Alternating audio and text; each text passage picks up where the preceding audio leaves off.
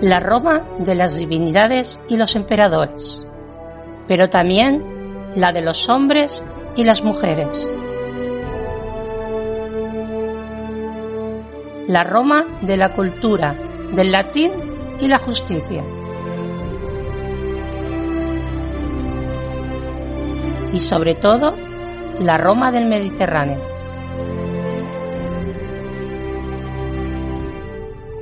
Bienvenidas, bienvenidos al Ignum en Roma.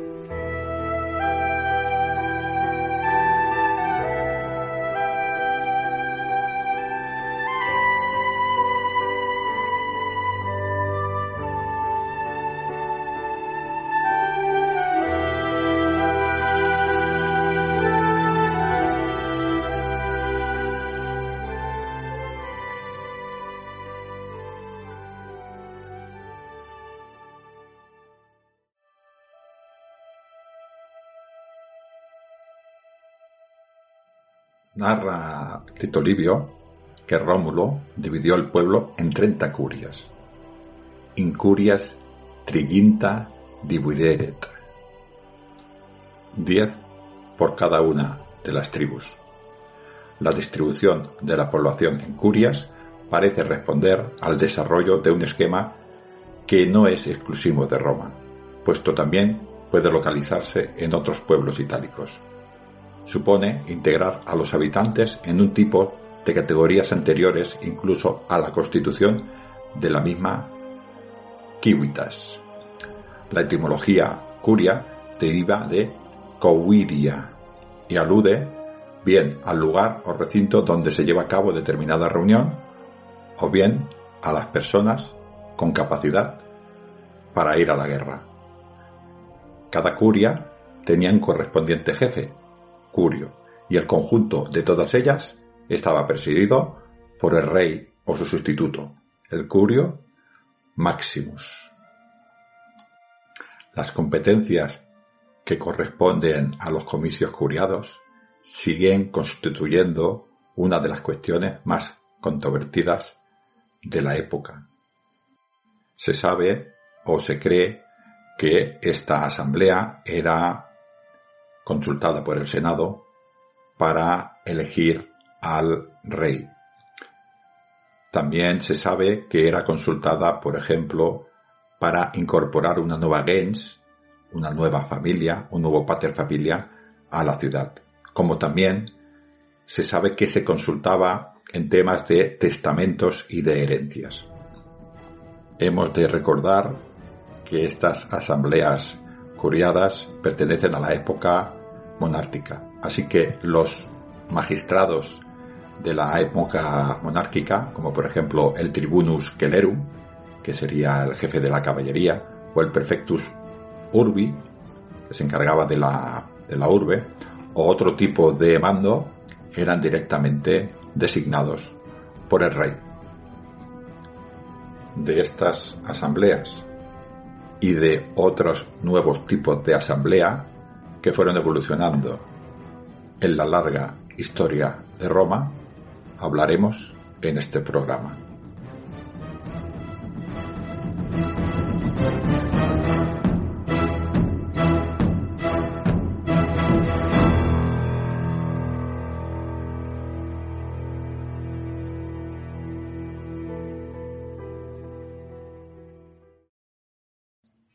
Tal estáis? Bienvenidos a Calamares a la Romana Express, el nuevo formato del canal en el cual os vamos a explicar episodios muy breves y concretos y concisos sobre la historia del mundo antiguo en general y sobre la historia del mundo romano en concreto. Y hoy no se me ocurre una mejor manera de empezar que hablaros sobre la fundación eh, mítica de la ciudad de Roma, la mítica y legendaria, evidentemente, no la que hablamos en su día sobre la formación de una ciudad que surgió de las, eh, de la órbita, podríamos decir, de eh, las ciudades etruscas del momento que dominaban la zona del Lacio y de Etruria. Vamos a remontarnos hasta el siglo III a.C. y a un momento que seguramente os sonará muchísimo, que es el momento de la guerra de Troya. Evidentemente no vamos a entrar en concreto en ese momento porque lo conocéis de sobra. Pero sí que os diré que de allí de Troya escaparon eh, unos cuantos troyanos encabezados o liderados por Eneas. Eneas, eh, hijo de Anquises y de Venus. O sea, imaginaos, ya estamos aquí un poco con la parte más mítica, más de dioses, que fue la que Augusto le encargó hacer a Virgilio para Mm, bueno, legitimar eh, su gens eh, y eh, darle un pasado mitológico y longevo, ¿vale? Pero bueno, resulta que Eneas viajó por un periplo enorme, larguísimo, por el que pasó por Cartago, tuvo un idilio incluso con la reina Dido de Cartago, y acabó aterrizando, en este caso, desembarcando, acabó desembarcando en las costas de Italia. Allí, pues hizo amistad, o entabló amistad con un eh, rey local de nombre latino, y este latino, pues, eh, le ofreció a su hija Lavinia en matrimonio. Pero ¿qué pasa? Que había otro rey de otra ciudad, el rey Turno, que eh, quería casarse con Lavinia. Pero, al entregársela latino a Eneas, lo que provocó fue un conflicto bélico, cosas de amor, cosas iguales a lo que sucedió en la guerra de Troya, que también fue por amor, según dicen las, las leyendas, ¿no? La cuestión es que Eneas derrotó al rey turno, pero en la contienda el rey latino falleció.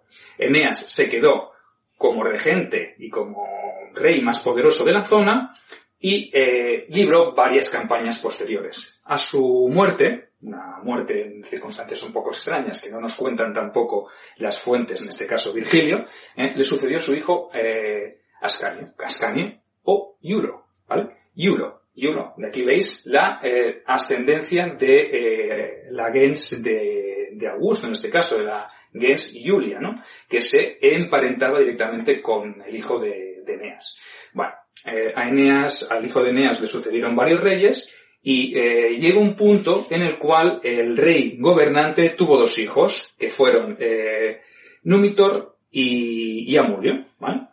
Eh, Numitor fue declarado, o fue declarado, el, eh, digamos, el regente, ¿vale? Porque era el mayor, y Amulio no lo aceptó. ¿Qué hizo? Pues lo encarceló, mató a sus hijos varones y a su única hija, que era Rea Silvia, la, bueno, pues la obligó a convertirse en vestal y eh, la encerró de por vida, ¿vale? Para eliminar cualquier tipo de amenaza. ¿Qué pasó? Pues que Rea Silvia recibió la visita divina también de Marte, que la dejó encinta y eh, parió dos gemelos. Dos gemelos que eran Rómulo y Remo. Evidentemente, luego surge toda la leyenda del abandono de los gemelos en el Tíber, en su cestita de rigor, ¿vale? Fueron encontrados por la loba Luperca, ¿vale? Y amamantados. Un pastor, Faustulo, eh, los encontró Dice, dice, dice Virgilio, que lo vio como los amantaba eh, la propia loba y que los recogió y los llevó para que su mujer eh, criara, los criara, ¿vale? Eh, una vertiente de esta leyenda dice que la mujer era un poco promiscua y de ahí que fuera también conocida como una lupa, prostituta, ¿vale? En cualquier caso, pasaron los años y estos dos gemelos se hicieron mayores evidentemente reclamaron eh, el trono de su abuelo. Fueron a, Albalonga, que era esta ciudad, la que había fundado Ascanio, Albalonga, de la cual era rey Númitor, eh, con su usurpador de turno, obviamente Amulio, le, le mataron, mataron a Amulio, le entregaron o devolvieron el trono a su abuelo, y ellos que tenían que ser reyes, reyes, estaban, eh, podemos decir, predestinados a ser reyes, lo que hicieron es tenerse que buscar un nuevo territorio para fundar una ciudad propia.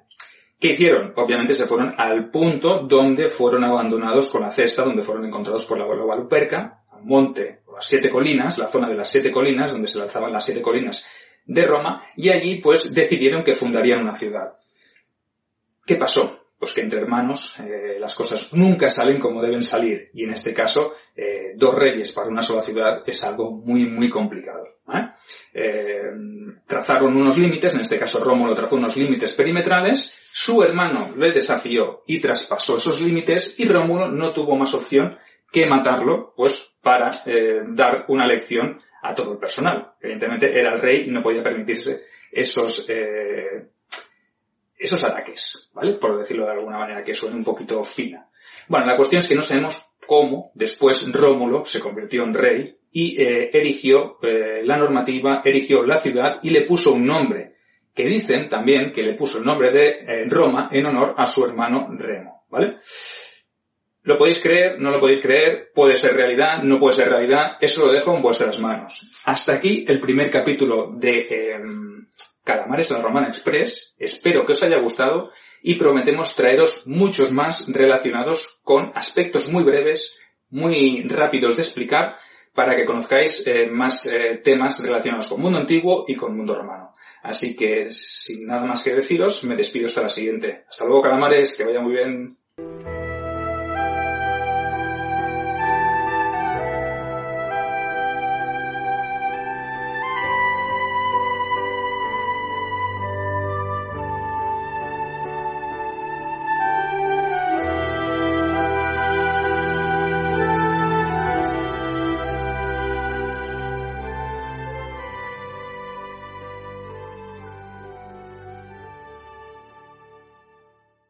Amigos de Roma. Volvemos eh, con otro programa de Lignum en Roma y en esta ocasión vamos a empezar a hablar de este, prácticamente este inicio, este inicio de Roma, de este el padre fundador de Roma y vamos a hablar de una, de un tema que parece ser un poquitín eh, a priori, un poquitín espeso, pero nosotros lo vamos a hacer bastante entretenido. Y no puede ser de otra forma porque me acompaña la gran Mirella Gallego. ¿Cómo estás, Mirella? Hola, encantada de estar aquí de nuevo, como siempre, ya lo sabes tú. Yo cada vez que me llamas, yo voy. O sea, encantada. Pues uh, vamos a hablar hoy ni más ni menos de un tema que es muy, que a la gente le, divertirá mucho el título, que es asambleas, curias y comicios y otras cositas que nos irán eh, saliendo. Que era esta manera que tenía Roma de administrarse. Bueno, cómo se reunían ellos y cómo hablaban de sus cosas cómo se organizaban y cómo Mirella, la élite, controlaba un poquitín esto, ¿no? Pero sin querer. Eh, como el que no quiere la cosa. La, idea es hacer eh, que este es, un, este es un tema muy tedioso, que además ha llevado muchos dolores de cabeza a la gente.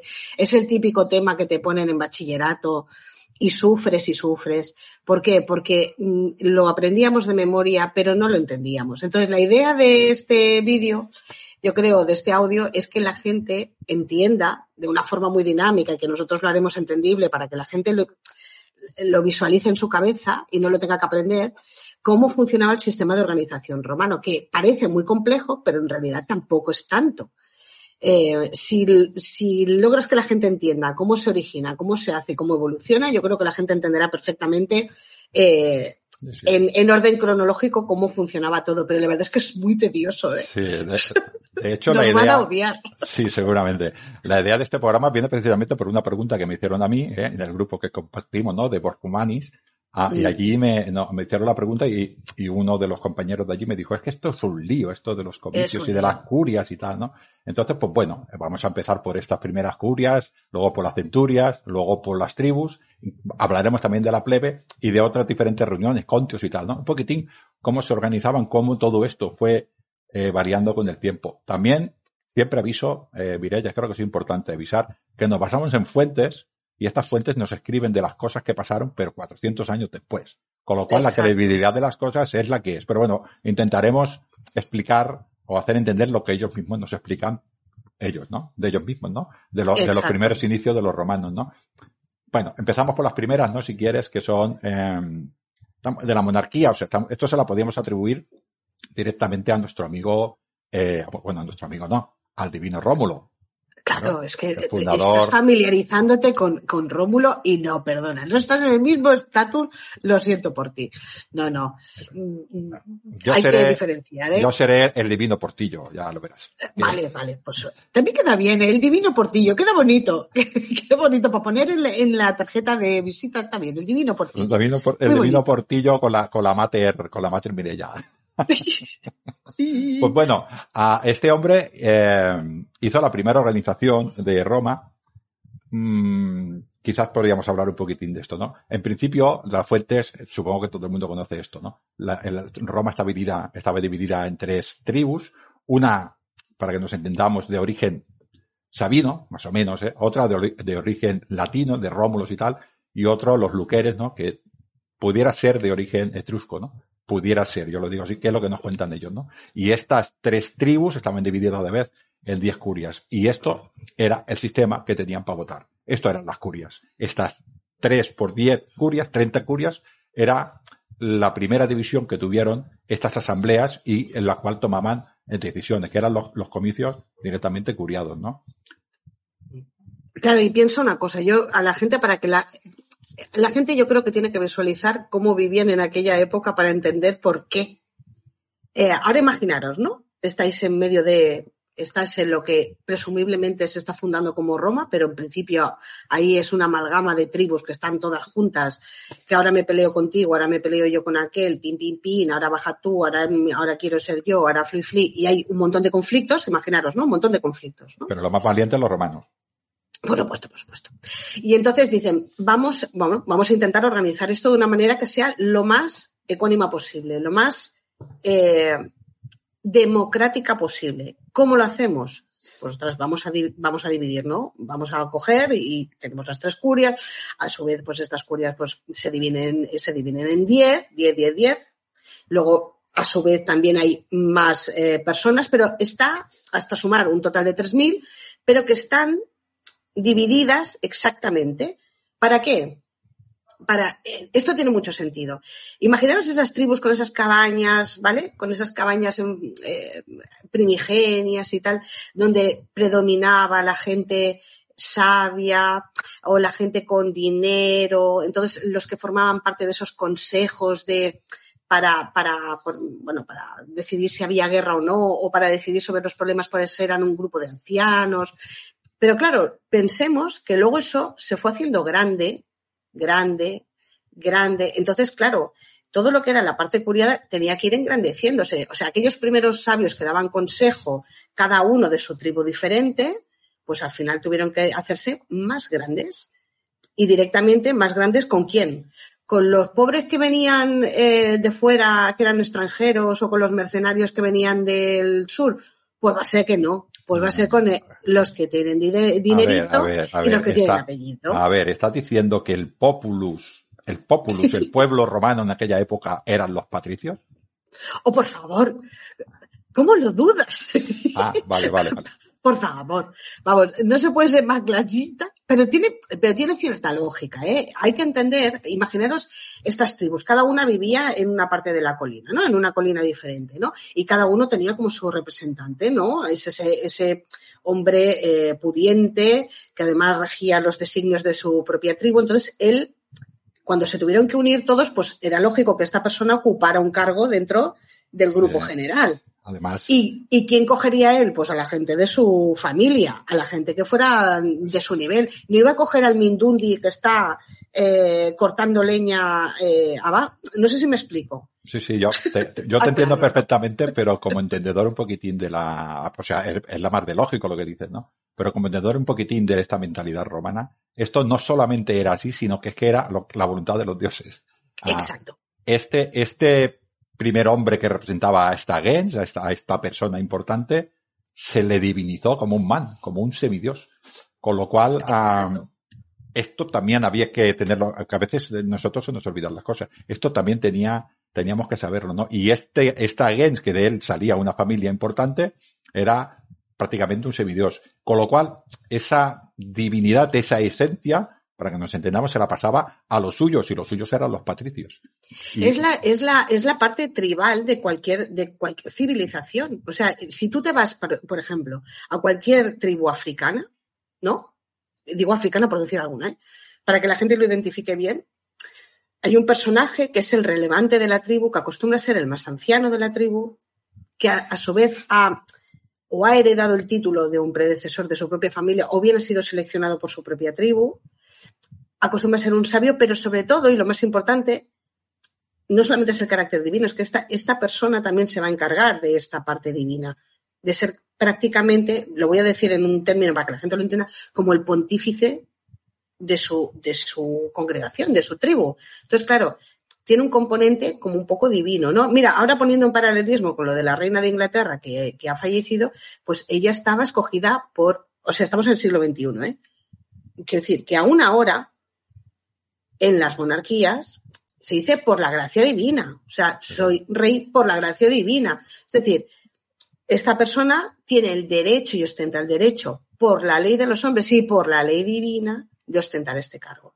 Y estos, estos cargos, cada uno de su tribu, y estos personajes alrededor de este cargo principal, que también tenían potencia militar y tenían dinero, pues fueron los que se juntaron y crearon estas curias que eh, se subdividieron homogéneamente para que no hubieran eh, problemas. Esto es tal cual así. Sí, sí, además ellos mismos se encargaban eh, este líder de la, de la, de la Gens, este, este hombre importante que era el que representaba a, esta, a, cada curia, era el que también proporcionaba al ejército los hombres para luchar, que eran normalmente estos clientes que vivían, como decías tú, vivían para estos hombres importantes, incluso adoraban al fundador de la Gens, de este hombre importante, y seguían y la misma religión de este hombre importante. O sea, como has dicho tú, era el máximo representante de su propia religión, para que nos entendamos, con lo cual la religión en Roma ya lo sabe que es todo, ¿no? Así que esta es la primera organización que tenía y por eso tiene este sentido. La curia, esta persona importante,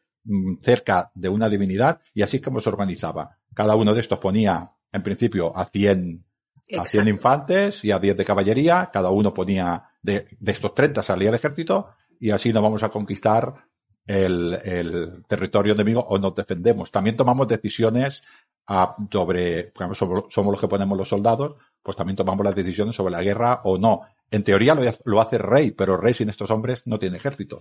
Pero es curioso porque en la monarquía romana posiblemente es una de las monarquías antiguas en la que el rey, el monarca, tiene, no voy a decir menos potestad, pero sí que es verdad que necesitaba consultar. ¿Pero por qué? Pero es muy sencillo. Ahora tú imagínate que uno de los reyes o, que el rey de turno es de la facción de los sabinos, por ejemplo. Pues claro, hombre, si tú eres el rey, mm, has sido escogido y mira, da la coincidencia que eres sabino o eres etrusco o eres, pues ostras, los míos van a barrer para mí. Pero si tú lo haces homogéneamente, si los tres grupos tienen que decidir, siempre será una decisión, entre comillas, democrática no está mal pensado. Si lo miras bien como organización eh, eh equilibrio, busca el, equilibrio. ¿eh?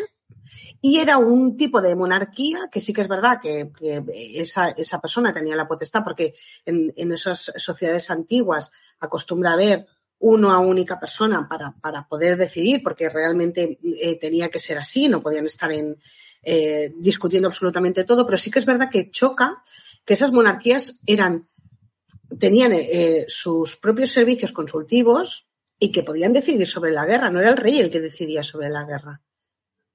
Entonces a mí me parece como un avance muy importante dentro de lo que es, a diferencia del papel griego, que, que toda la democracia, todo, todo hombre libre, ciudadano, mayor de tal, podía ir a la asamblea, de hecho era casi obligatorio ir a la asamblea para, para votar.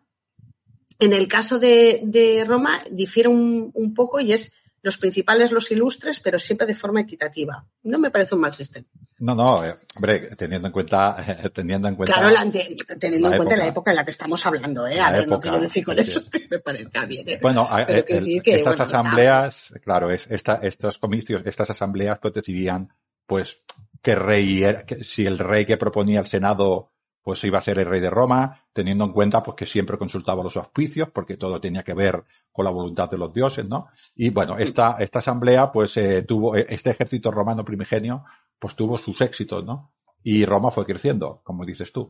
Y al final lo que dices, se incorporan los eh, plebeyos allí a la, a Roma, y los plebeyos, claro, tú imagínate que soy la gens, mis clientes y yo vamos al ejército, y los plebeyos que son cuatro veces más que nosotros o cinco, estos no van a la guerra. Esto no puede ser, hay que organizarse.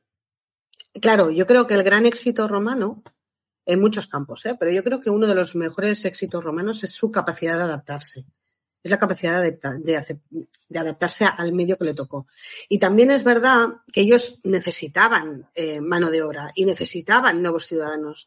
Y los nuevos ciudadanos, realmente no nos engañemos, no solamente pertenecían a estas tribus, la gran mayoría de ciudadanos romanos, tal como los entendemos, vinieron de, de migración total, eran gente que buscaba oportunidades y decía, oye, pues mira, aquí me, me planto, estoy bien.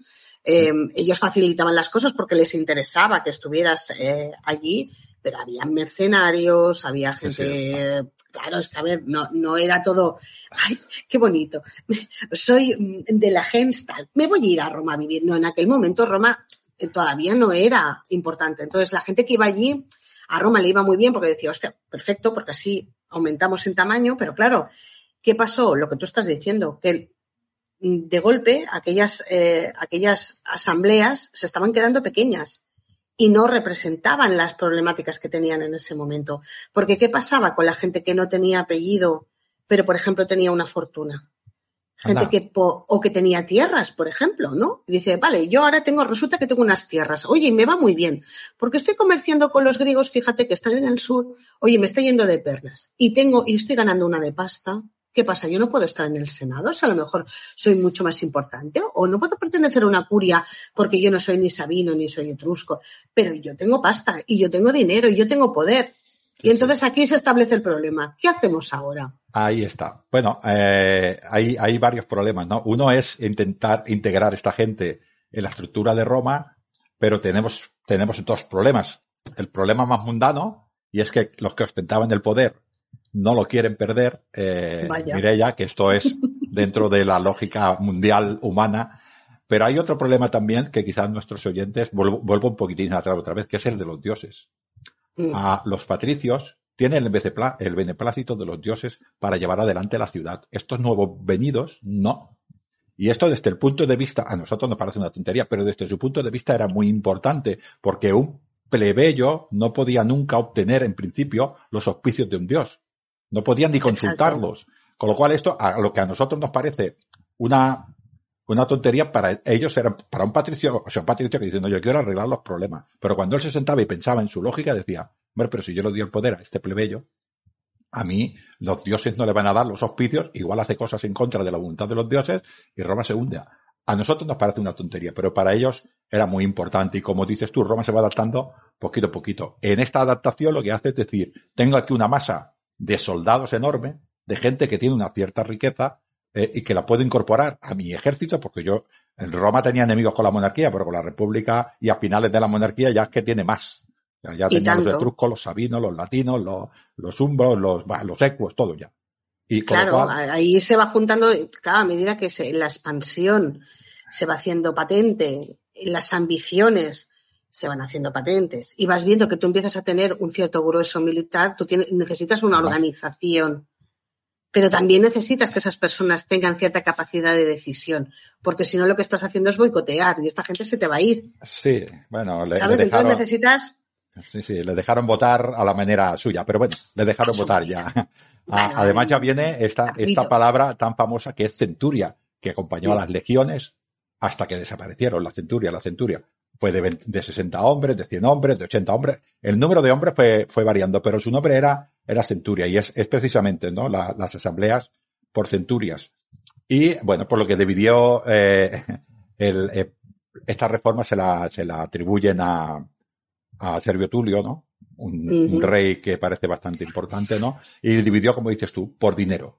Vamos a dividir Exacto. a los hombres por pelas, por ases, que, en aquella época no había ases todavía, pero por riqueza.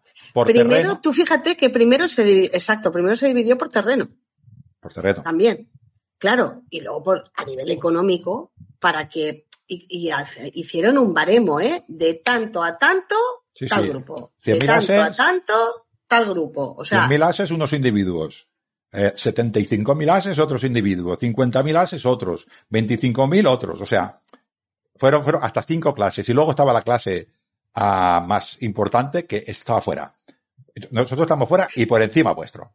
¿Eh? Exacto. Los caballeros. Exacto. Estos tenían, claro, y luego, claro, la, la gens, la parte, la parte que decías tú, ¿no? La gente que tiene apellido, ¿no? que tiene la relevancia de y yo he estado aquí eh, de, desde el principio y yo tengo mi apellido y además eh, controlo, lo tengo por eh, in, vamos, por carácter divino y soy importante y mi familia pertenece a una estirpe que viene de tal, tal, tal, esta gente... No, es que ellos quieran, es que los dioses lo quieren así. Exacto. Entonces esta gente, curiosamente, curiosamente, fíjate, tenía más poder que ninguno, tenía más. tenía, fíjate, casualidades de la vida, ¿eh? les habrá tocado podíamos, sorteo, así. Los comicios estos eh, por centurión, podríamos, lo podríamos llamar directamente los hombres, o sea, el pueblo en armas. La, la, la, los, el, las personas que van a ir a luchar eran estos. Exacto. Estaba dividido en estas centurias, ¿no?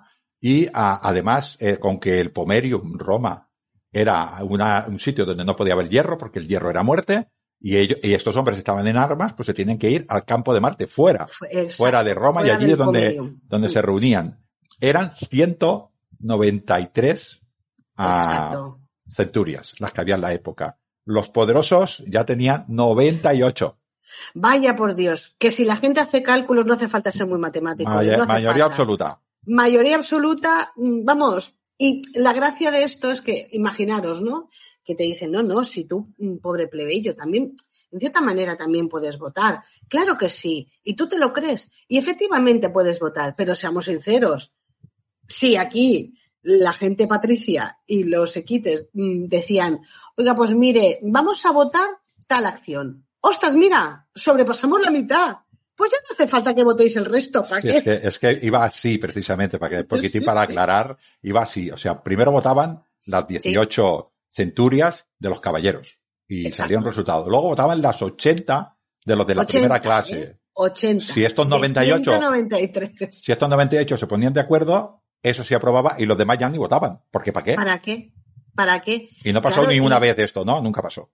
No, no, no, para nada, para nada, nunca, nunca. Siempre se llegó al último tramo. De hecho, había como cierta potestad de que, claro, de que si ellos votaban eso y salían mayoría, hombre, ¿cómo ibas a, a- a tú a votar en contra? ¿Sabes? No queda bien. Me explico, porque si la gran mayoría ha votado eso, pues hombre, no queda muy bonito que tú votes lo contrario, porque no, no tiene mucho sentido, me explico. Sí. Ya votamos nosotros por ti, y si eso tú algún día votas y No te, metas, decides. no te metas en política que no sabes, ¿no? Claro, Ah, no, no, ah, no, para nada, no, no, aquí pero es que claro, es gracioso, no, a mí me, a ver, entiéndeme, es gracioso, no es gracioso, pero quiero decir que al fin y al cabo esto es, pase lo que pase, yo siempre gano. Sí. De todas maneras, Por eso es- después hubieron todas las revueltas que hubieron, ¿no? Este es un intento de, yo creo que por parte de Servio Tulio, si es que lo hizo él, de quitar ese poder a la gens, a la gens, a la, a la familia, y se lo pasó el dinero. No sé si es mejor o peor, Eh, exacto. pero se lo quitó la gens a estas familias poderosas que siguieron ostentando el poder, pero ya teníamos otras familias que quizás no tenían ese arraigo, ¿no? No eran desde el principio, vamos, que habían convivido con Rómulo sus, sus eh, descendientes, ¿no? Bueno, sus predecesores, y ahora ya estamos un poquitín por el dinero. El dinero ya empieza a tener, a tener bastante poder, ¿no? Mm. Y es- estas centurias, estas asambleas por centurias duraron muchísimo tiempo. De hecho, convivieron Muchísimo. todas las, todas las, eh, todas las centurias. Creo que la- los comitia calata, que vienen de, Mm, de la, de la- de las curias, estuvieron muchísimo tiempo y se dedicaban pues a cosas de, que tenían que ver con la religión y a cosas que tenían que ver con herencias. O sea, siempre fueron conviviendo. Roma es una sociedad muy tradicional. Lo que le iban era quitando poder a una exacto, y- y, se y le dándose la otra, se y siempre ese, Sí. ese órgano arcaico no se lo acababan de, no acababan de romper nunca y siempre alguna atribución tenían. De hecho, la, la que hemos hablado antes de las curias, eh, a medida que iban pasando los, los siglos y a medida que iba evolucionando, eh, quedó, ya no iban ni asistían directamente los representantes de las curias, porque ya iban los lictores y punto y se acabó. Habían 30 asignados y punto y, y Pontífice porque fue máximo, perdiendo, claro, fue perdiendo, fue en favor de las, de las que estamos hablando actualmente, que en teoría, en teoría, son mucho más eh, representativas. Y también es verdad que son mucho más prácticas a efectos de la guerra, que es, no olvidemos que Roma es una sociedad militar y que por lo tanto eh, lo que precisaba directamente era soldados, equipación y dinero. Por eso hay una parte de las de las eh, de lo que estamos hablando de, de personas que entraron dentro de estos comicios que no podían ofrecer dinero porque no tenían dinero, pero atención, ofrecían descendencia. Que esto, esto eh, eh, queda un poco, para la gente debe pensar, pero que me estás contando? soldados, ofrecían soldados. Claro, yo te estoy ofreciendo a mis hijos y ese es mi valor. Hay gente que te está ofreciendo dinero, hay gente que te está ofreciendo tierras, hay gente que te está ofreciendo un valor comercial, ¿no? Yo tengo negocios, gano mucha pasta, me puedo comprar eh, equipación, puedo tener eh, caballería, puedo tener lo que sea. Pero los que no tenían nada, los que mm, lamentablemente pues no tenían, pero tenían descendencia, lo que le estaban ofreciendo a Roma era todo lo que tenían, que eran sus hijos. Y eran militares. O sea, estaban ofreciendo militares, soldados para la guerra. Es para que la gente entienda lo diferente que es ahora. O sea, la connotación que tienen ellos en esas sociedades primigenias, que es la de la expansiva, la de protección y la de expansión, lo que necesitan es dinero para la guerra y soldados para la guerra. De ahí la diferenciación. Una, una sociedad, Roma es una sociedad generada y creada para la guerra. Eh, en estos momentos, bueno, principio de supervivencia, al final, por sobrevivir, dijéramos que ataca a todo el mundo, pero todo el mundo le atacaba también a ellos, con lo cual, pues probablemente sobrevivieron. Es defensiva y ofensiva. Se adaptaron más a, la, a esta situación y lo pudieron hacer. Así que tenemos estas, estos comicios por curias, que son las gens las que deciden, estos primeros padres de la, de la, de la patria, que son los, los importantes. Ahora pasamos a esto que va más,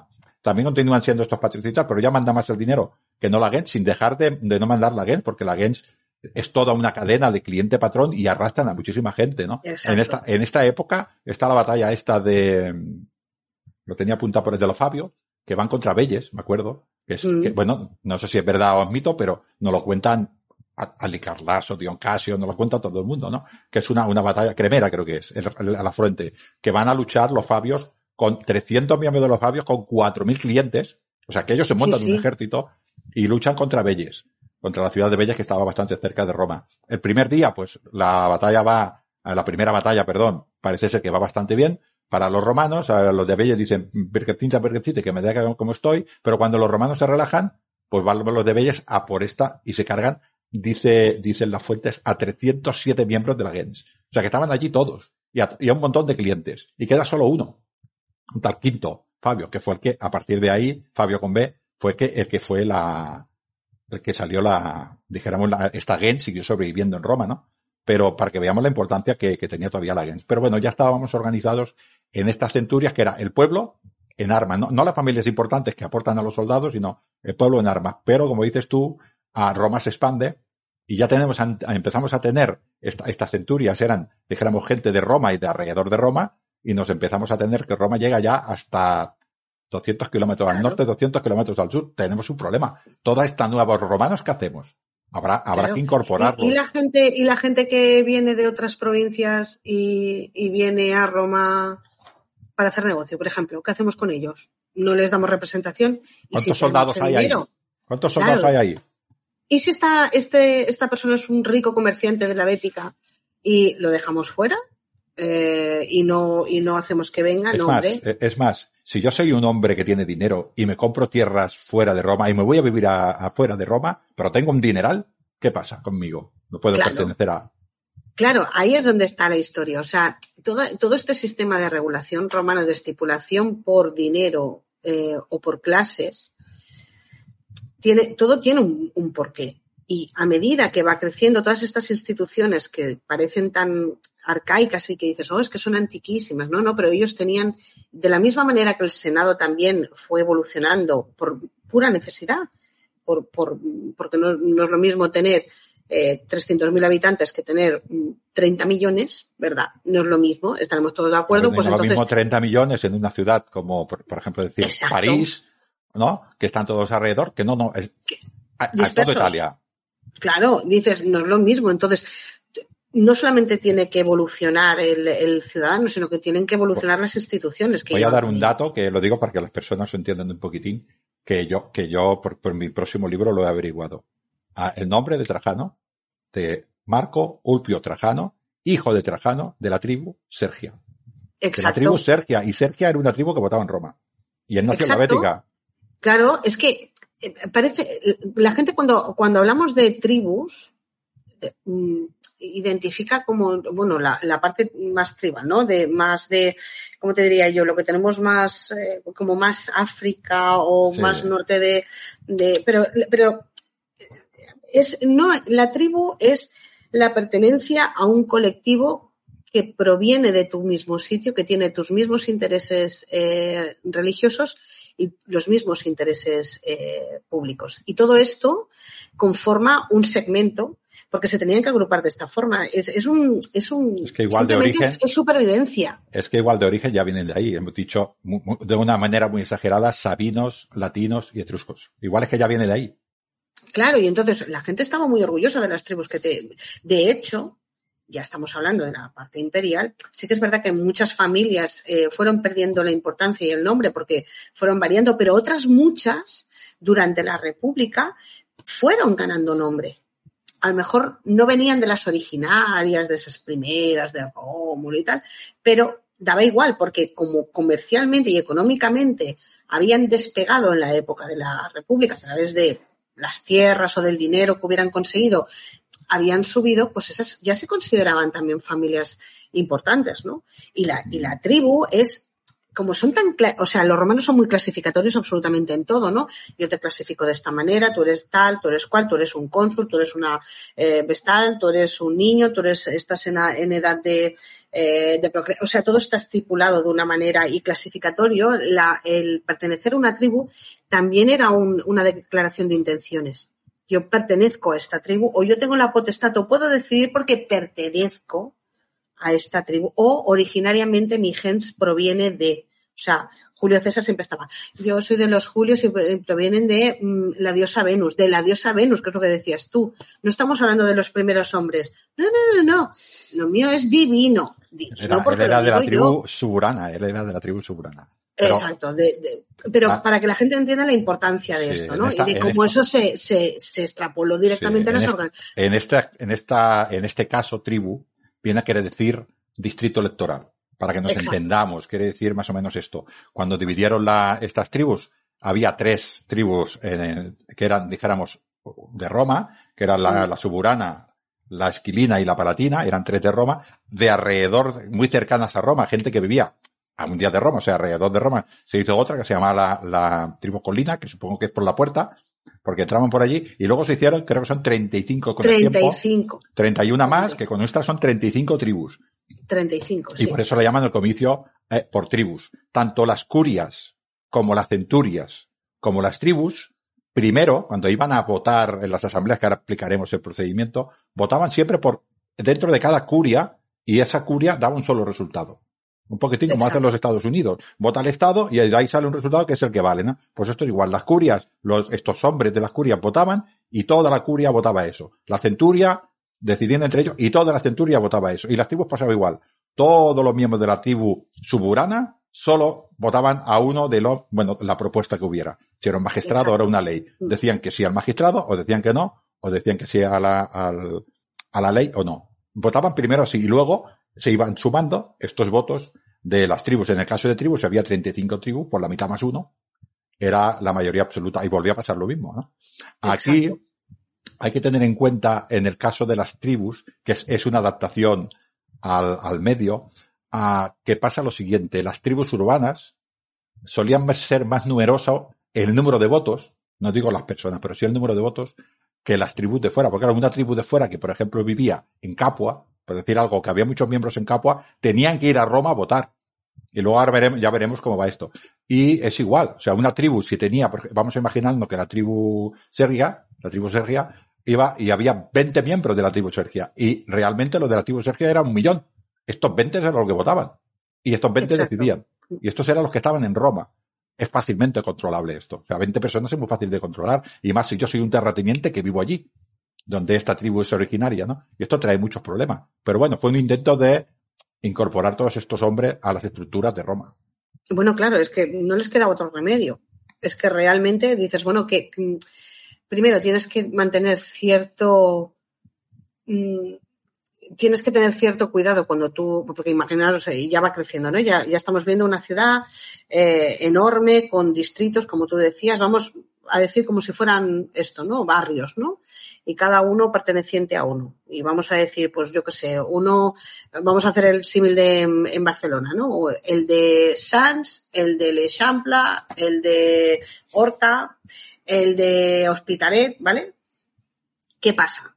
Que de alguna manera los romanos lo que estaban intentando es mantener contentos a todo el mundo y que todo el mundo tuviera de alguna forma una representación. Aunque no fuera exactamente equitativa, porque no lo fue jamás, pero no lo fue nunca, porque no, podía serlo nunca. Sí que es verdad que al menos vamos a mantener un poquito el orden para que la gente no se nos revolucione, que al menos aunque no tengan un peso legal, pero sí que es verdad que pueden pensar que lo tienen. Y eso es muy poderoso, porque los mantenemos un poquito mm, contentitos. Bueno, muy poquito solo, porque cuando salieron, cuando salieron estas tribus, a coincide toda esta época con el conflicto patricio plebeyo, y los plebeyos, se ve que algunos plebeyos eran listos y decían, a mí esto no me acaba de sonar muy bien. Me parece que vais a controlar bastante. Entonces, pues bueno, consiguieron eh, todo esto de la, del tribunado de la plebe y consiguieron, a base de mucho esfuerzo también, estos concilia, estos, estos comicios plebeyos, en lo cual solo participaban los plebeyos y que si bien al principio era un poquitín para hablar y tal, al final consiguieron hacer leyes para plebeyos, pero luego consiguieron hacer leyes para todos.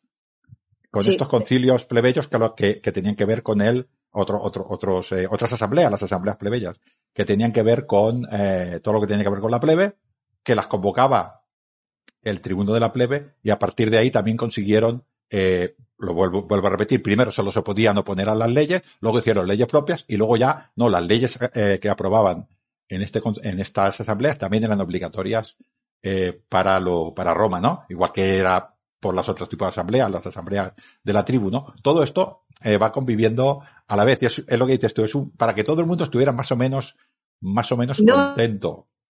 Más el problema que había principalmente es que eh, se generó un problema al principio. Como hemos comentado, había mucha gente con nombre, gente con dinero y luego mano de obra, ¿vale? Pero ¿qué pasó? A medida que fue creciendo Roma, la, los minoritarios fueron la gens, los equites, me explico, la gente con poder cada vez eran menos numerosos y los que eran muchísimo más numerosos eran los esclavos, los plebeyos, claro, toda la gente, sobre todo los plebeyos, los que vivían, pues y tenían el pobre señor que tenía a lo mejor un termopolio, una tintorería o a lo mejor se dedicaba a vender eh, en el mercado, en la taberna del, del, foro, ¿no? Bueno, pues el pobre hombre, pues sí, ganaba un dinerito, pero lo justo para subsistir. Punto. ¿Y, y qué pasaba? Que si tú, si se te está volcando directamente la, la, el número, si demográficamente tienes muchísimos más plebeyos que de la otra facción, pues llega un momento que tú, como, como gente de pasta, debías de pensar, ojito con lo que estamos haciendo, vamos a darle un poquito más de margen, no sea que vayamos a tener un problema y se nos vaya todo al traste. No, no, si se fueron, se fueron, se fueron. Los, plebe, claro. los, los, plebeyos se fueron. Dijeron, ahora lucháis vosotros contra los séculos. Exacto. Vosotros solos. Y dijeron, espera, espera, vamos a hablar, vamos a hablar. Claro, era muy poco realmente de, de familias pudientes, de gente que tenía el control. Sí que ostentaban los cargos públicos más grandes y ostentaban el poder absolutamente de todo, pero la realidad absoluta es que quienes iban a la guerra, mayoritariamente, la, los que morían en la guerra eran plebeyos y por lo tanto eh, a esas personas se les tenía que dotar de cierto, de, de cierto control porque si no se les iba todo. O sea, se les hundía el chiringuito directamente. Entonces fueron, en eso fueron astutos. El tribunado de la plebe lo que permitía es precisamente otorgar un poder que no fue menor, ¿eh? Jolín, eh, en el momento en que tú puedes revocar las cosas y decir, esto no me gusta, te lo devuelvo sí, sí, otra vez. Primero, como hemos dicho, primero solo podía hacer eh, derecho a veto para que nos entendaran. Mm. Era solamente si el Senado hacía una ley, un consultum, uh, para que era un Senato consulta, un Senato consultum en singular, uh, que era muy en contra de la plebe, pues él lo podía vetar. Pero luego, poquito a poquito, pudieron conseguir haciendo legislación. Hay un par, hay un punto muy importante que creo yo que es un punto de inflexión, que es el del matrimonio mixto. Mm. Este matrimonio mixto uh, nos eh, quita todo este problema de los dioses, porque ya son mixtos. Entonces, estos hijos sí que es verdad que seguían siendo plebeyos, pero el padre, la madre, todo esto ya es un poquitín más, más complicado, ¿no? Pero bueno, nos encontramos con esto, volvemos a hacer un paso. La curia, la, la, las asambleas curiatas, las primeras, luego tenemos las centuriadas, luego tenemos la, tribu, la de las tribus, y luego tenemos esta, que bueno, eh, que es la, el concilio plebe, que es de los plebeyos, ¿no? Todo esto convive a, a la vez, a cada una le dan le dan un poder, las centurias elegían a unos, a unos magistrados, las de la tribu de la plebe, pues eh, las tribus eh, pues elegían a otro, los plebeyos elegían al tribuno de la plebe, cada una, al final, como Roma siempre busca este, este equilibrio, al final cada una, eh, pues bueno, legislaba sobre, sobre diferentes eh, cosas. Es cierto que, la, que el tribuno de la plebe podía promo, promover leyes y aprobarlas y ser de obligado cumplimiento, y el Senado también hacía una cosa parecida. Y entonces intentaban siempre pues como siempre, este equilibrio, ¿no? Igual, que los magistrados que hablamos, que hablamos la otra vez, los magistrados, los cónsules y tal, ¿no? Estas curias, al final estas asambleas, ¿quién las podía, quién las podía eh, mm, llamar, ¿no? Pues convocar. convocar, pues una persona, exceptuando la de la plebe, que era el tribuno de la plebe, alguien con cum imperium, que eran pretores y cónsules. Exacto. Exacto. Claro, es decir, todo lo que son eh, cargos menores, cargo, cuando hablo de cargos menores, pues hablo de los cargos de diles, en fin, cargos que se ocupaban mayoritariamente de lo que tenía que ver con la urbe, ¿no? Pues el mantenimiento, tal. Iban directamente, pues, pues a, personas que no, no tuvieran tanta relevancia, por decirlo así, ¿no? los asuntos importantes, los asuntos de Estado, los asuntos que. Entonces aquí ya vamos a los centuriados porque porque ellos tenían más potestad, porque ellos tenían, porque estaban de un, de, porque también se aseguraban. En teoría era en el ejército. Exacto, se aseguraban el tiro también. Sabían que si ellos mm, promulgaban algo, sabían que tenían al menos la mitad del voto asegurado. Claro, no nos vamos a arriesgar a meterlo en otro lado, ¿no? Entonces todo esto estaba perfectamente estipulado. Entonces los magistrados, con cargo, con imperium, se encargaban de decir, mira, vamos a poner en votación esto. Venga, va, votad. Pero yo ya sé de entrada, mm, más o menos, yo ya sé lo que tú vas a votar. Porque si yo lo estoy llevando con mi gente, con los patricios de dentro del Senado, yo sé que los que están fuera, pues hombre, me los voy a ganar. Y si no, pues entonces hay una parte que es, uy, que te pago, uy, que se me ha caído este billete ahí, perdona. ¿Sabes? Sí, es normal, por eso las personas muchas veces, un poquitín, todas estas cosas un poco se las confunde porque es que conviven todas en un momento determinado y están a la vez, ¿no? Y cada una tiene su atribución. Es verdad que al final, como dices tú, para unas cosas era importante la, la, la, las asambleas centuriadas y para otras la de la, la de la, tribu. Básicamente al final quedan estas. ¿eh? Bueno, luego ya queda el emperador y aquí las no de la importa nada. Al final, al final acaban legislando sobre su propio, sobre su propio grupo, ¿no? Ellos mismos tenían unas problemáticas que nada, absolutamente nada tenían que ver con las problemáticas que tenía la gente que tenía dinero o que tenía un cierto estatus. Si yo tengo, por ejemplo, si yo vivo en, en, una, en la calle de los argentarios, por ejemplo, y yo resulta que tengo un, un, negocio allí y tengo una problemática con la calle porque a lo mejor es pestilente o porque se me está obturando y se me está llenando todo de, de pues entonces con quién, a quién recurro, a quién, ¿A quién le digo? Pues ese es un problema. ¿Tú te piensas pues que el señor que vive en el Palatino le va a preocupar mucho que tú tengas un problema con tu tienducha asquerosa? Pues no. Entonces, esto a mí ni me interesa. Y ya te lo encargarás tú de hacerlo en tus comicios. En los privados de ahí te lo organizas tú y te lo guisas tú. ¿Qué hay que firmar? Que hagamos esto, lo firmo. Esto es así, de triste, pero es así. Sí, sí, sí. Además, eh, tenemos eh, de todas estas eh, asambleas que podían hacer leyes y aprobar o no aprobar. Bueno, el concepto de aprobar o no aprobar, si quieres, luego hablamos, ¿no? Pero además nos encontramos con el equilibrio del Senado, que el Senado era el que realmente llevaba a Roma. Quiero decir, es el que hacía las negociaciones, el que hacía el presupuesto. Para que nos entendamos, era el poder ejecutivo, hmm. sin, dejar de ser legislativo, pero era el poder ejecutivo. Y los otros eran prácticamente legislativos. Quiero decir que no tenían tampoco mucho mando más. Y el ejército lo llevaban, pues, los, eh, los, los pretores y los cónsules. estamos hablando de, de, este, de este equilibrio, ¿no? claro, y además muchas de, muchas veces tenían que hacer campaña electoral y la campaña electoral era a través de, ganarse las aceptaciones de todos estos, eh, de las asambleas y de los comicios, o sea, de la gente que formaba parte de ellos. Entonces, ganarte, no hay que olvidar lo rostra, que es, eh, no sé si la gente sabe lo que es bien bien, pero lo explico en un momentito, es, en realidad es una tarima que había son, habían varias en la ciudad de Roma, ¿eh? pero la más conocida es la que hay en el foro. Es una tarima que de hecho los comicios estaban al lado. Hay una tarima en, en la que había una barandilla, ¿no? Y allí los magistrados o los representantes públicos hacían directamente propaganda, ¿para qué nos vamos a engañar, no? También los emperadores, ¿eh? Te ponías allí y decías, pues a ver, mirad, ahora vamos al pueblo de Roma, vamos a votar eh, sobre la guerra, vamos a votar sobre tal magistrados, vamos a, vamos a votar sobre Catilina y lo vamos a, o sea, todo esto es pura propaganda. Cuanta, cuanta mayor eh, aceptación sobre los otros tengas, mayor es el poder que tú ostentas dentro del Senado.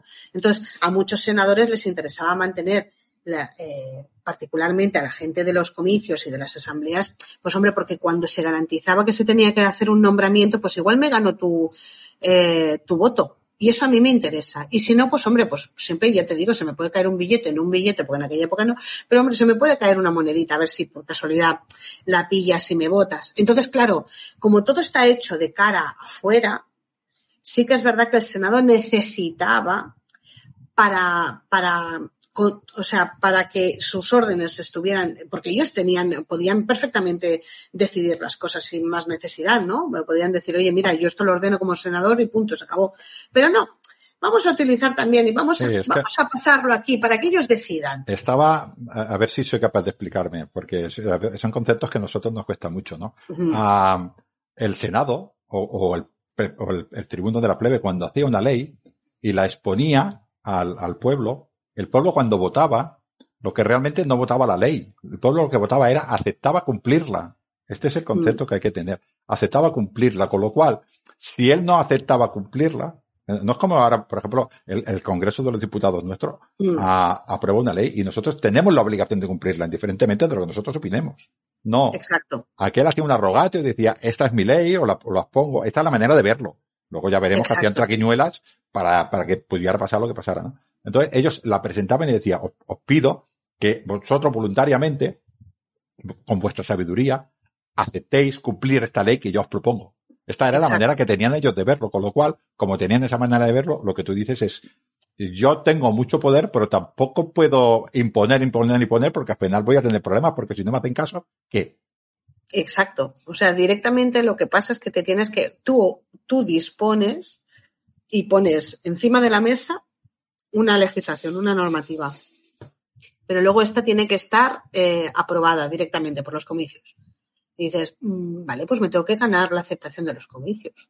¿Cómo? Pues hombre, ahí tengo que poner todas mis armas de persuasión, porque a lo mejor a mí me interesa especialmente por algo, porque a lo mejor estoy hablando de repartición de tierras o de tributación sobre, sobre algo en concreto, ¿no? Que a mí me beneficia, entonces voy a intentar ganarme eh, la aceptación de ellos.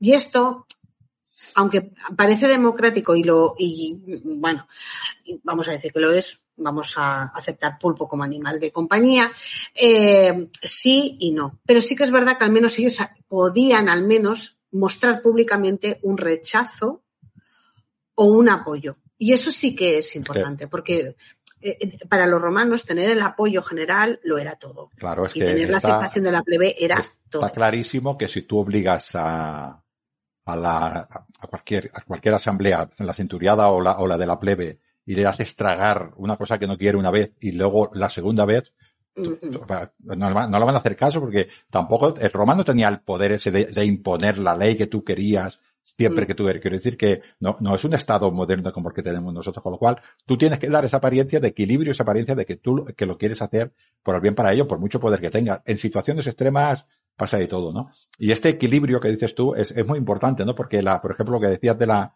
de las elecciones, los, los eh, magistrados mayores, los pretores, los cónsules, los dictadores y los censores eran lo que has dicho tú, la, las centurias, el ejército, los hombres que iban, en teoría, que iban a ir al ejército eran los que elegían esto. Y los otros cargos mayores los elegía la, la, la tribu, la asamblea de la tribu. Y la asamblea de la plebe, pues sus cosas. Esto es un equilibrio, ¿no? Y el Senado llevando, en teoría, el poder ejecutivo para que nos entendamos, relaciones internacionales, dinero, eh, la ciudad, bueno, parece, parece un equilibrio bastante bueno, ¿no? ¿Por qué ah, el estudio de la retórica fue tan importante en, en, la antigüedad? ¿Por qué el arte de hablar bien y de, el arte de persuadir eh, funcionaba y era y es tan básico para nosotros. O sea, ¿por qué nosotros estudiamos todavía a Quintiliano y demás, no? ¿Por qué a Cicerón? ¿Y por qué estudiamos su modelo de retórica? Porque realmente en la antigüedad, para llegar, a diferencia de ahora, que un político de turno se te pone delante de una trilia, muchas veces, muchas veces da pena, pena, pena, mucha, eh, por no decir todos, ¿vale? Pero en la antigüedad no tenían más remedio que estudiar sobre esto porque toda su vida política se iba a basar en la persuasión de otras personas. Y eso significaba ponerte a la altura de quienes estabas hablando.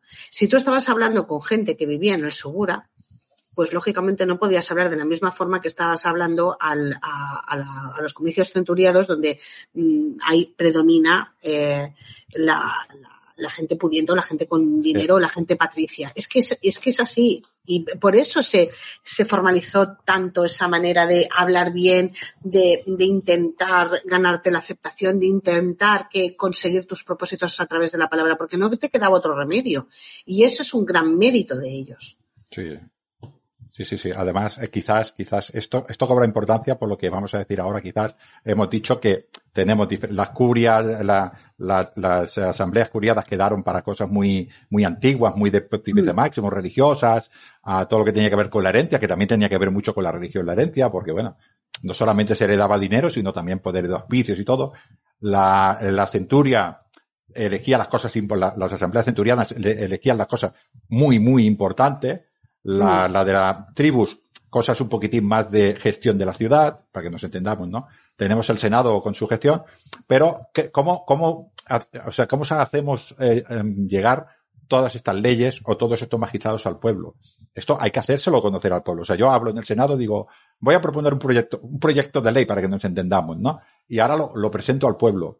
Esto tenía un procedimiento y ahora no las comí, no, no las asambleas, sino los contio los contio, mm, podríamos traducirlo como mítines, pero sin ser exactamente un mítin, ¿no? Porque eran informativos. Esta ley se presentaba, se anunciaba tres semanas antes, ¿no? Trinu, eh, ¿cómo se llama? Es Trinudium, que era tres, tres veces, o sea, tres mercados, para que nos entendamos, tres días de mercado, o sea, tres semanas antes, y se presentaban al pueblo. Y estos magistrados mayores, que eran los que presentaban la ley, iban, se sumían en una tarima y les explicaban al pueblo lo que quería decir la ley. Esto era, esto eran los contia.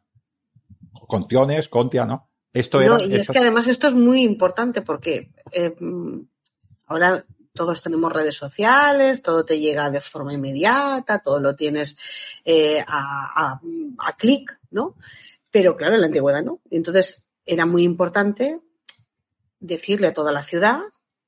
Entonces habían diferentes rostras, es lo que te decía antes, ¿no? Había un mm. rostra en el foro que es muy conocido, de hecho, si vais al foro romano, a ver, se aprecia con dificultad porque es una pared y, tienes que verlo muy bien, pero realmente luego cuando, cuando lo buscas es muy visible, ¿no? Pero en Roma habían diferentes rostros y entonces se ponían allí directamente, en plan pregonero. Sí, sí, en las asambleas, para que la gente nos, nos entienda un poquitín, las asambleas romanas, las asambleas, o sea, cuando se reunían los, los, uh, los romanos para las asambleas, era para votar. Y era como hoy el día de la reflexión, no se puede hablar de política, iban a votar. Exacto, yo te estoy diciendo que esto es lo que se va, lo que se está decidiendo. Antes. Ves, exacto. Tal fecha es la asamblea, vas y votas. Y se ha acabado. Y se ha acabado. Y esto es, esto es lo que nosotros decidimos. Nosotros decidimos los puntos a tratar en las asambleas. lo que tú vas a votar. Es decir, vendría a ser, ¿sabes la comunidad de vecinos?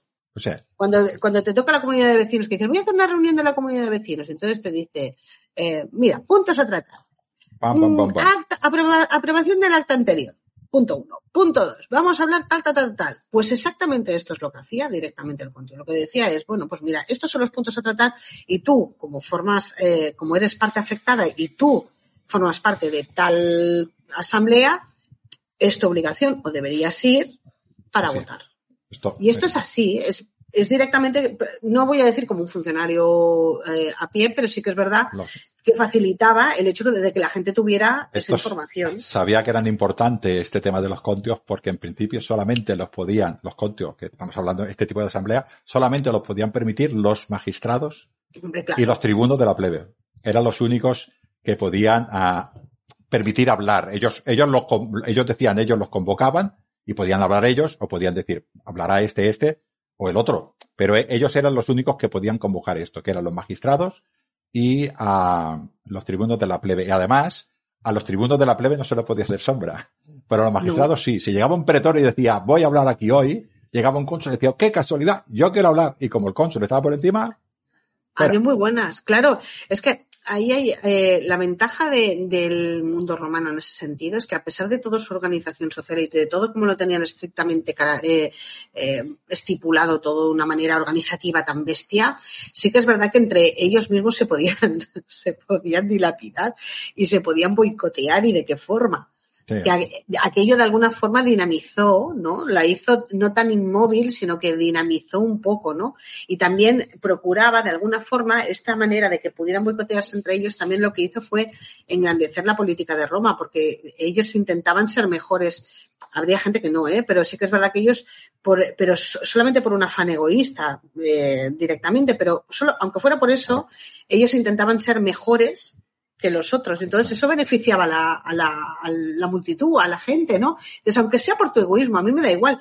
Pero escucha, que mm, eh, tú lo hagas, a mí ya me va bien, ¿no? Entonces, este sistema que perduró tantísimo, pues estamos hablando de centenares y centenares y centenares de años. Entonces, oye, eh, sobrevivió a una monarquía, a una república, a un imperio. O sea, quiero decir que no estamos hablando de cualquier cosa. Es que los mismos sistemas permanecieron a lo largo de, del tiempo, con atribuciones que luego se vieron, eh, digamos que, bueno, el emperador controlaba muchísimo más todo, pero sí que es verdad que no, no, el, Senado, en el imperio, el Senado es en la base legislativa, hace un montón de leyes Exacto. el Senado. El Senado es, no, no, poca broma, no mandaba tanto, pero se, se convirtió en el poder legislativo. Exacto, pero aún así convivían todas. Seguían conviviendo todos, todas estas todos estos, los comicios, las asambleas seguían estando porque formaban parte de la, de la, de la forma intrínseca del gobierno romano y eso perduró durante el tiempo y fue respetado a lo largo de, de los siglos, ¿no? Sí. Y yo creo que esto es, es, muy importante para que la gente lo entienda que esto tenía que ser así y debía ser así porque ellos es lo que les sirvió para evolucionar de la forma que lo hicieron. Así que tenemos estas asambleas, las centuriadas y las de la tribu y las de la plebe, para que nos entendamos, y tenemos a estos contia, eh, o estos contio, ¿no? Um, allí, las personas tres semanas antes, pues van y anuncian a la ley que quieren aprobar o el magistrado que se quiere eh, presentar y allí hace, bueno, hacia el meeting, o sea, quiere decir, pues como ahora una campaña política. Y durante esas tres semanas se estaba hablando, también se utilizaban estos contia para, uh, para un poquitín, no deja de ser campaña política también, o sea, ¿cómo van las batallas? Pues si yo soy el senador, el cónsul no sé qué, y he mandado al ejército a Macedonia y le están dando una paliza a los macedónicos, pues a mí me interesa decir, le estamos dando una paliza a los macedónicos alucinante. Y si van mal las cosas, pues ese contia no se, no se convoca y ya veremos qué pasa al final de la guerra, ¿no? O sea que no, todo es política, el ejército, el ejército también, ¿no? Eh, así es como funcionaba esto, lo, lo vemos, ¿no? Ahora, cuando llega el día de la votación, todos a votar. De esta manera que hemos dicho, eh, llegas, por ejemplo, si es tribu, tú perteneces a una tribu, a la tribu, yo no sé, la, las tribus, las tribus urbanas debería ser un cacao porque la subrana debería ir de gente, gente, pues no sé cuánta gente, gente iría a votar, pero no, no, empezamos a votar, cuentan los votos, ahora veremos más o menos el procedimiento, y uh, solo sale una, un voto de la tribu Sigura, de la Subura, que es un tercio de Roma. Exacto. Porque Roma, Roma, toda la población de Roma eran tres tribus. Los que estaban alrededor, otras cuatro. Y todas las demás tribus eran de fuera. La, la, la diferencia de personas que había entre una y la otra era enorme. Bueno, pues era su, como ahora lo que hacemos con la ley esta de Ott, ¿no? Que es un poco, pero no tan exagerada. No tan sí, sí, sí, no, no, difiere tanto, ¿eh? O sea, claro, hay que entender que mucha gente, la gente que venía de fuera, pues es lo que decías tú, la gente que venía de fuera no votaría. ¿Para qué voy a ir? Pin, pilarín, pues es que no o, puedo. O, o traían autobuses. Exacto. Exacto, sí, sí. En sus burricos ahí. Uh, no, no, y les daban bocadillo. Yo a soy, yo, también, yo o soy un salsita de garum. Yo soy un terrateniente de una zona determinada que me interesa una ley determinada y cojo a mis clientes, 400 clientes míos, todo. y los mando a votar a la tribu y les pago yo bueno, los gastos. Si te llega, si te llega la información en Bueno, el tres tiempo... semanas. Bueno, bueno, si te, tres semanas, pero se puede alargar en el tiempo. Ah, puede sí, pasar cualquier esto cosa por el camino que a lo mejor no llegue en tu zona mm, horaria. No, pero sí que es verdad que lo que decías tú, Segura, estamos hablando de miles y miles y miles y miles de personas. Sí, y la, las zonas que son más de extrarradio, por decirlo así, o que están fuera del alcance de los tentáculos de Roma, pues era muchísimo más difícil que pudieran acceder o con la facilidad que lo podía acceder una persona que vive en la parte de detrás del foro de Augusto. No es lo mismo, o sea, no, no tienen la, misma eh, facilidad para hacerlo. Y sí que es verdad que se trata de ese voto, ¿no? De todos unificamos un poco eh, y en común, ¿vale? Uno de ellos. Sí, sí. Bueno, uh, vamos a imaginarnos que, que yo quiero hacer, aprobar una ley, ¿no? a cómo, cómo se hace, ¿no? Pues uno, uno de estos magistrados o el tribuno de la plebe, que tiene una palabra muy bonita, a ver si me dice en latín, que es ius agendi cum populo, o sea, que tiene el poder de, de hacer la agenda, de poner el calendario al pueblo, convoca la reunión un día, pero, pero antes de convocar esa reunión hay que consultar al pontífice máximo, que este hombre va a consultar a los dioses y va a decir, este día es bueno, este otro día no es bueno. Cuidado, cuidado, ¿eh? que esto, esto va así. Con lo cual, eh, ya hemos decidido el día, allí llega, eh, convocamos estos contia, allí van, pues vamos a imaginar que por ejemplo es una ley, la ley siempre se presentaba con el nombre del cónsul, normalmente los dos cónsules que había, porque habían tenido, habían tenido que hablar, con lo cual se presentaba la ley con ese, con ese nombre y iban allá esos y los explicaban a todos estos ciudadanos que querían escuchar los que estaban en Roma. Así estaban durante tres, uh, durante tres semanas. Cuando pasaban estas tres semanas, todavía, todavía llegaban los magistrados en el alba de ese mismo día y iban a consultar a los dioses si, esa si eso se podía celebrar.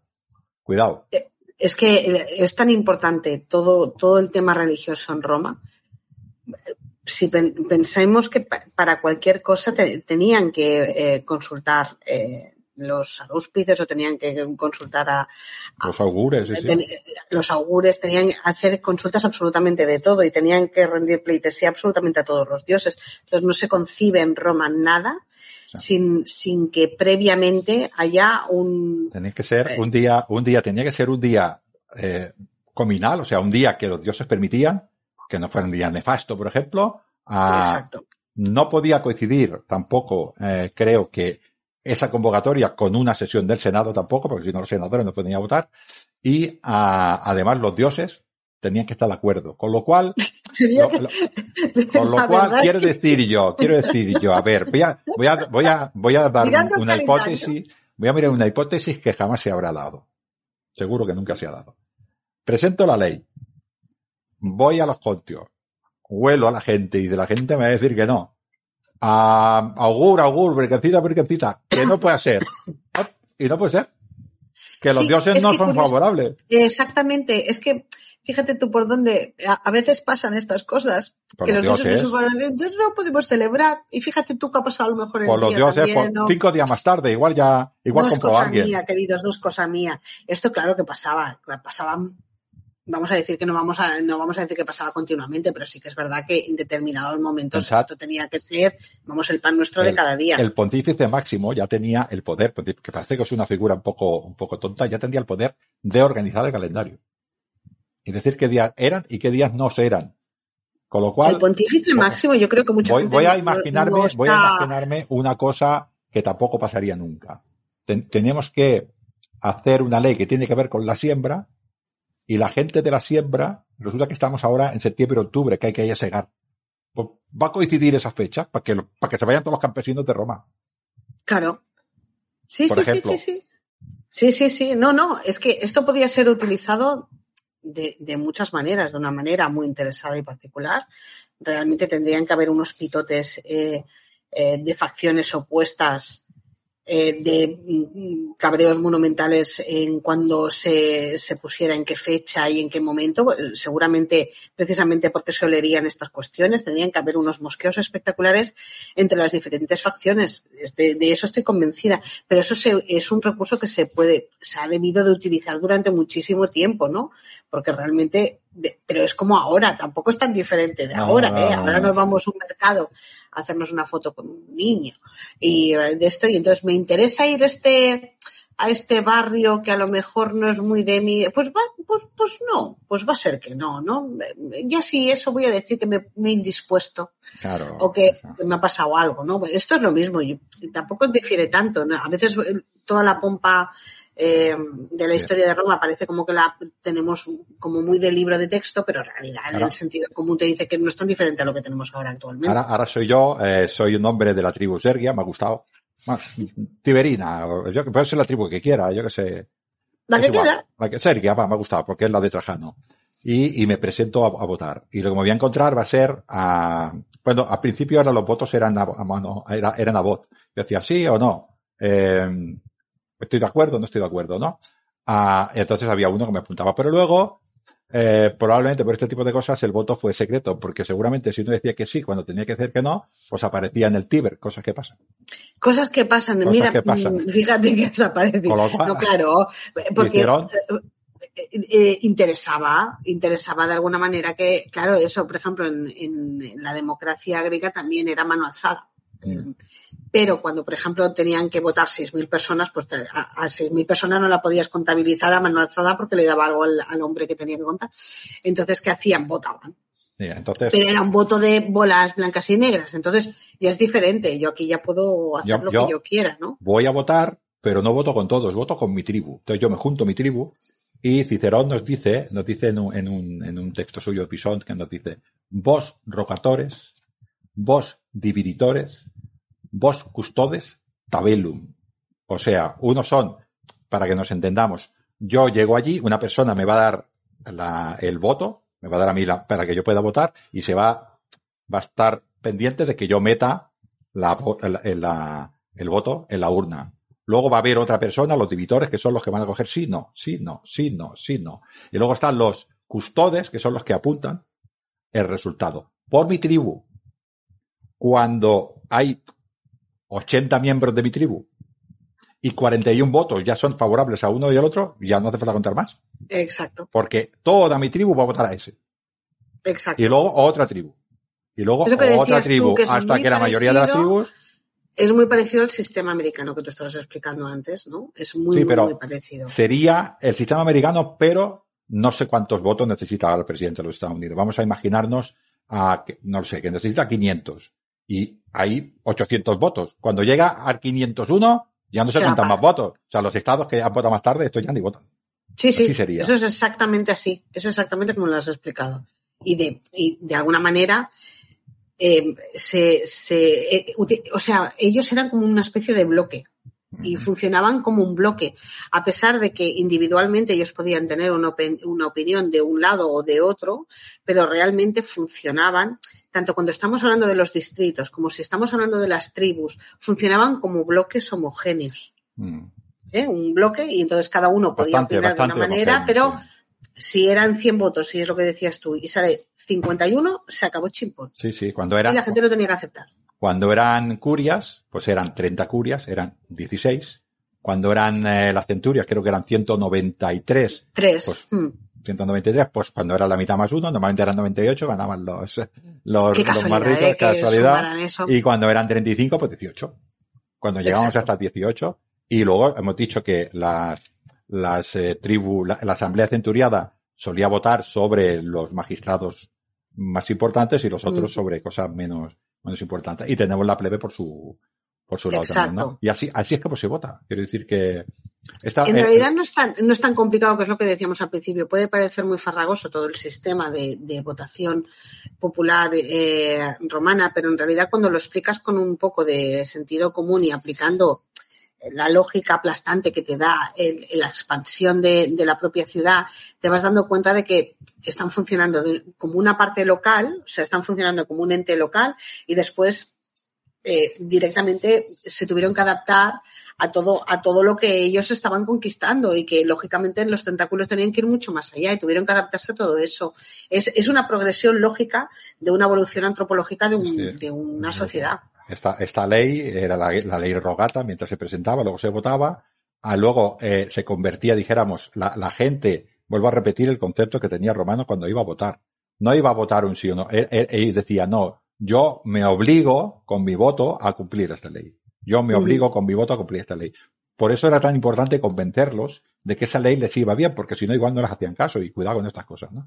Y luego, esta ley, que es una cosa muy bonita, que igual las personas no la conocían, esta ley se escribía y se guardaba en el Aerium, Aerium creo que se llama Aerium Saturni, en el templo Exacto, de en Saturno. el templo de Saturno, que es donde se custodiaba todo el tesoro. Aerarium, Aerarium, en el templo de Saturno, que está en el foro.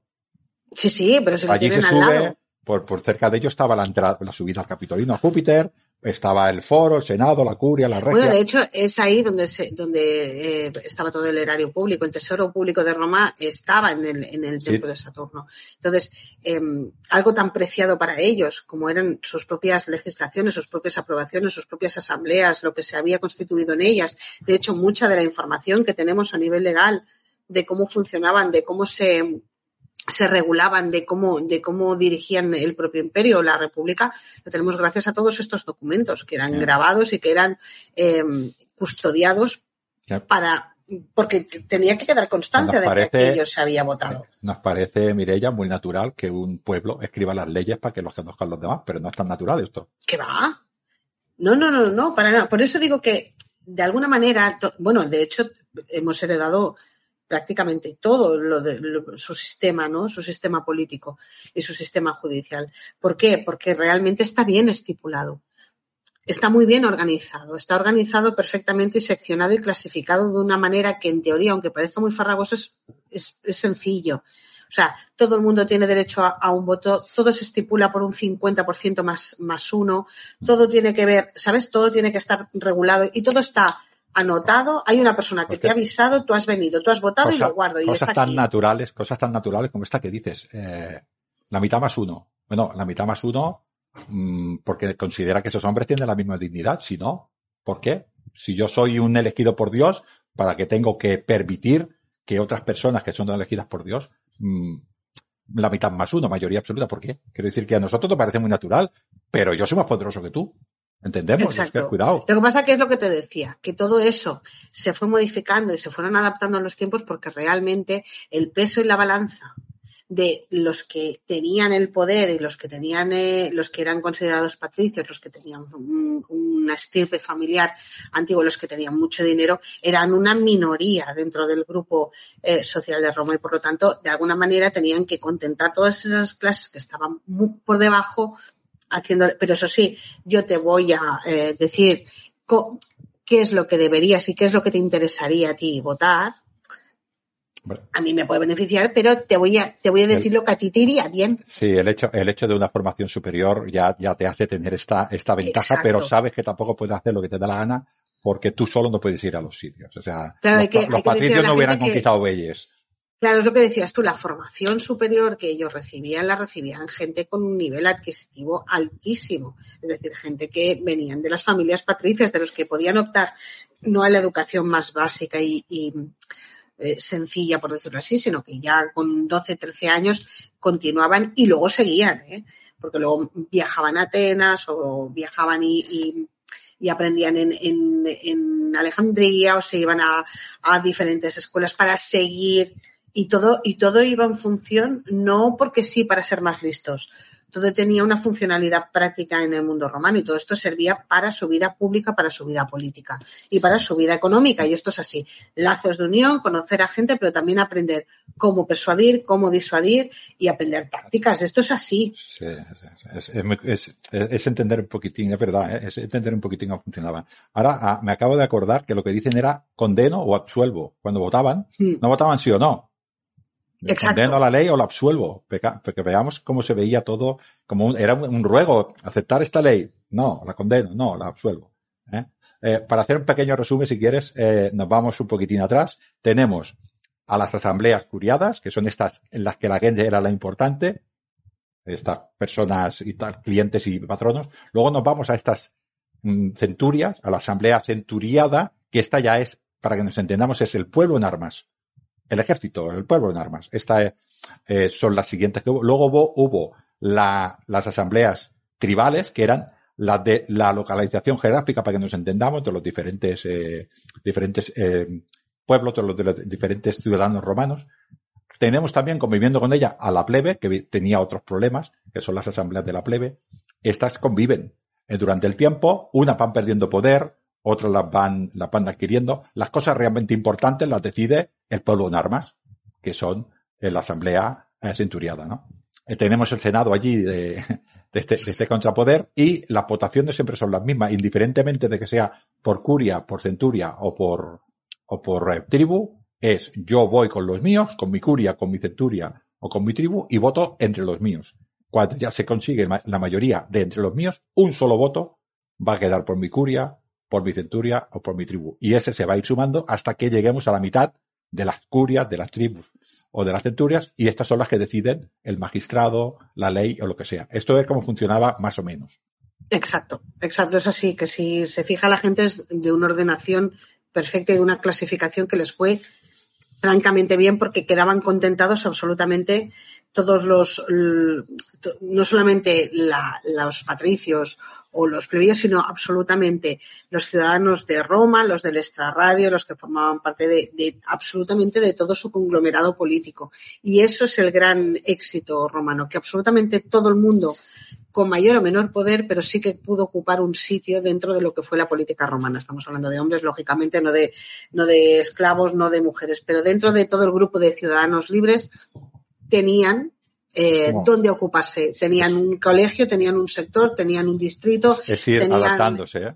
Siempre formaban parte de un colectivo. Como ser individual, no, no existías. No es había que el romano nada. es un ciudadano. Exacto. No se nos olvide, No las es- matronas romanas, eh, Mirella, tú que has escrito Servilia y yo que he escrito varios libros, no hacían hijos, hacían ciudadanos romanos. ciudadanos, es verdad. Es, en- mm, o sea, directamente son rómulos y remos que alimentar.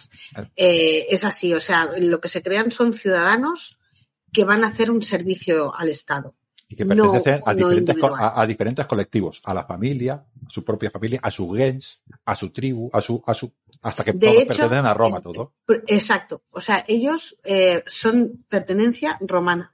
Es pertenencia a una sociedad, no individualmente a una familia. Luego, si tú provienes de una familia determinada, tendrás más o menos relevancia dentro del grupo, pero en, en, en cualquier ámbito, hasta el propio esclavo forma parte de ese colectivo, de ese tejido social. Bien sea para mano de obra, da igual, pero formas parte de ese colectivo. Tendrás derecho a voto o no tendrás derecho a voto, pero tú formas parte de ese colectivo, porque Sí. nos interesa que estés en ese Sí, colectivo. a mí lo que me fascina, que ya lo hemos hablado muchas veces, de Roma, sobre todo, aparte de toda su grandeza, es esta, esta, de este, estamos viendo, Mirella, hemos hablado desde el principio, este intentar solucionar problemas sociales a su manera.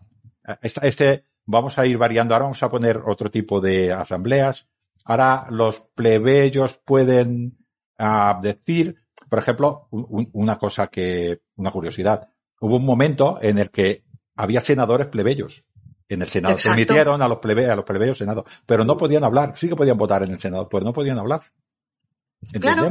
Porque Se seguían allí. siendo, o sea, yo incorporo, pero no dejo de ser aquello que soy. Es muy curioso. O sea, Sí, y luego los ya pudieron romanos hablar. eran capaces de crear, generar algo nuevo según necesidad, manteniendo las costumbres Sí, sí, anteriores. pero luego poco o a sea, poco. yo te, te acojo, pero ojo. Sí, sí, sí. Yo Pero luego, ¿qué pasó luego? Poco a poco, este ya podía hablar. Por ejemplo, Mm. los magistrados, automáticamente, todos los magistrados mayores, automáticamente eran senadores. Los tribunos de la plebe, en principio no. Luego sí.